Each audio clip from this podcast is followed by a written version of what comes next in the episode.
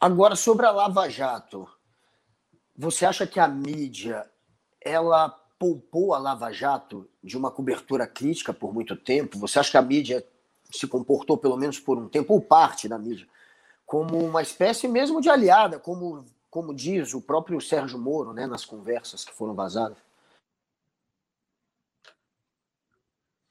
Essa é uma resposta difícil de dar. Eu eu acho que as pessoas não é, não compreendem a natureza do jornalista. É, é a gente. Cara, né, primeiro, a gente não estava ali lidando com processo artificial. Entendeu? Pensa no início da Lava Jato. Esquece, esquece condenação do Lula, etc. Pensa no processo inicial da Lava Jato.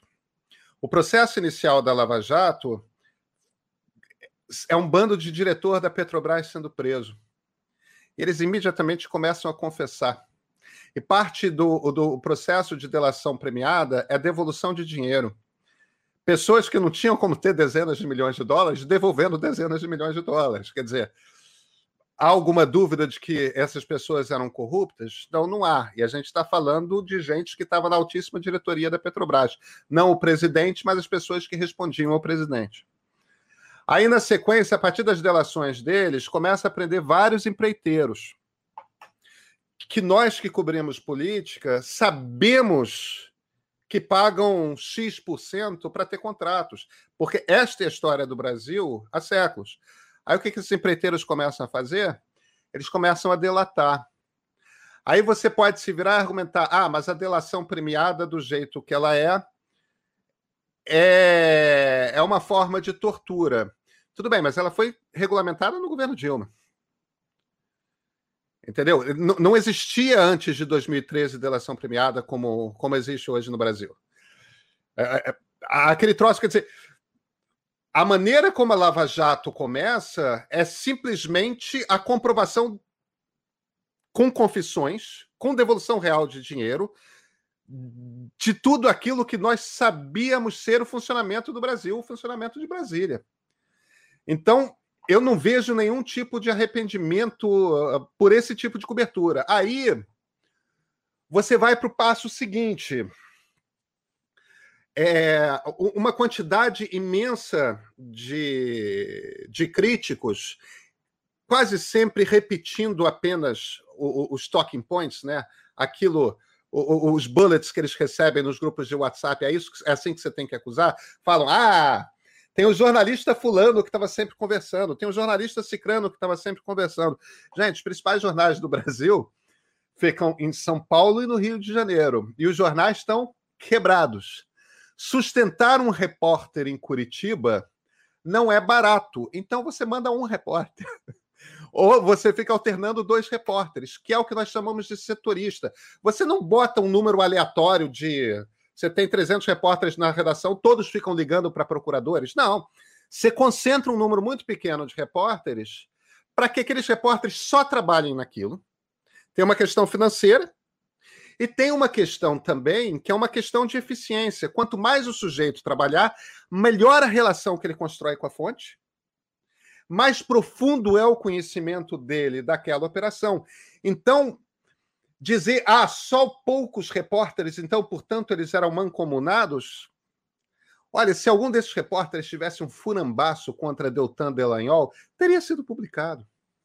Teria sido publicado por qualquer jornal, porque isso dá uma baita manchete. Entendeu? A gente quer a notícia espetacular. E se a gente conseguir a notícia espetacular, aquela que vai surpreender todo mundo, sem que mais ninguém consegue, aí a gente, a gente quer mais. É, é, isso.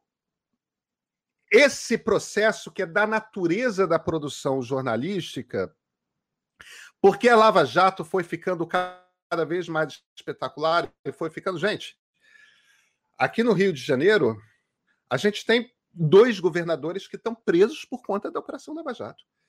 Entendeu? Sendo que um deles é um notório corrupto. Entendeu? nós sabíamos, toda a imprensa carioca, o, o, o, Globo em particular, que é o principal jornal do Rio, já tinha publicado detalhes vastos sobre as mansões que o Sérgio Cabral Filho tinha, a, a, a sala de ginástica que ele tinha, ele não tinha condições de ter aquilo. Então, quando você vira e fala, ah, ele é corrupto, é claro que é. Aí apresenta as provas, é, pois é, é. E, entendeu? É, Eduardo Cunha foi preso, entendeu? Notório corrupto. É, quer dizer, a coisa foi ficando cada vez mais espetacular e nada e nada parecia mentira. Agora, o Lula é um líder político muito diferente de todos os outros. Por quê? Porque o Lula é o maior líder político gerado pela democracia brasileira. E aí eu não estou falando da é, de ele ser bom ou ruim. O que eu estou dizendo é o carisma, a capacidade de comunicação, o, o, o, impacto real que o governo dele teve. Só o governo Fernando Henrique e o governo Lula tiveram o tipo de impacto que tiveram. O governo Fernando Henrique no controle que, que fez da inflação. E, e, e, o governo Lula na ascensão social que foi produzida durante, durante seu período no poder. Quer dizer, o Lula tinha defensor. Entendeu? O processo de impeachment da presidente Dilma é tão frágil quanto o processo de impeachment do presidente Collor. Entendeu? Fernando Collor de Mello foi, foi sofreu impeachment por quebra de decoro. Quebra de decoro e ele é ainda pediu para renunciar dentro da lei e não aceitaram o pedido de renúncia ele, dele. Ilegalmente não aceitaram o processo de renúncia dele. Quer dizer, é frágil o processo da Dilma de impeachment? É. O do Collor foi igualmente frágil entendeu? Foi, no fim das contas, o parlamento tinha o poder de fazer impeachment e quis fazer impeachment e fez. É isso que aconteceu. Porque tinha o poder legal de fazer. Agora, o PT é um partido de verdade, que tem uma baita militância que o PRN não era nada.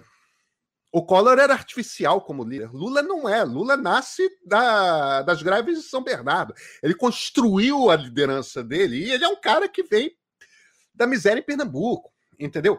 Quer dizer, a, a, história do Lula é uma história extraordinária. E é, obviamente, um homem brilhante. Entendeu?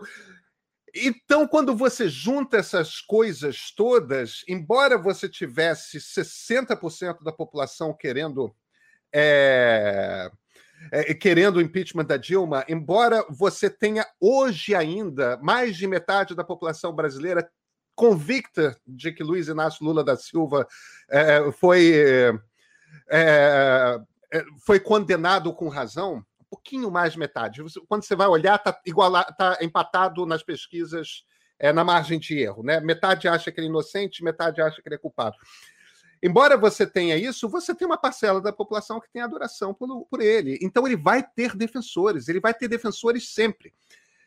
E, e, e, o PT tem tamanho como partido, como partido orgânico, como partido de verdade, como partido que de fato representa uma parcela da população. Raros partidos são assim, para meio que garantir que vai estar sempre no segundo turno.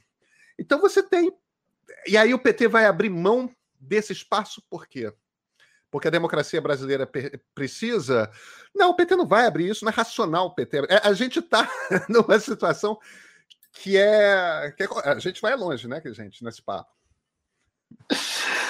É, mas de fato, Lula. É, o PT chegou no segundo turno de todas as eleições, venceu quatro ou chegou no segundo turno de todas, desde a redemocratização. Então é, é de se imaginar, obviamente, que com o Lula sendo candidato, como não estará no segundo turno?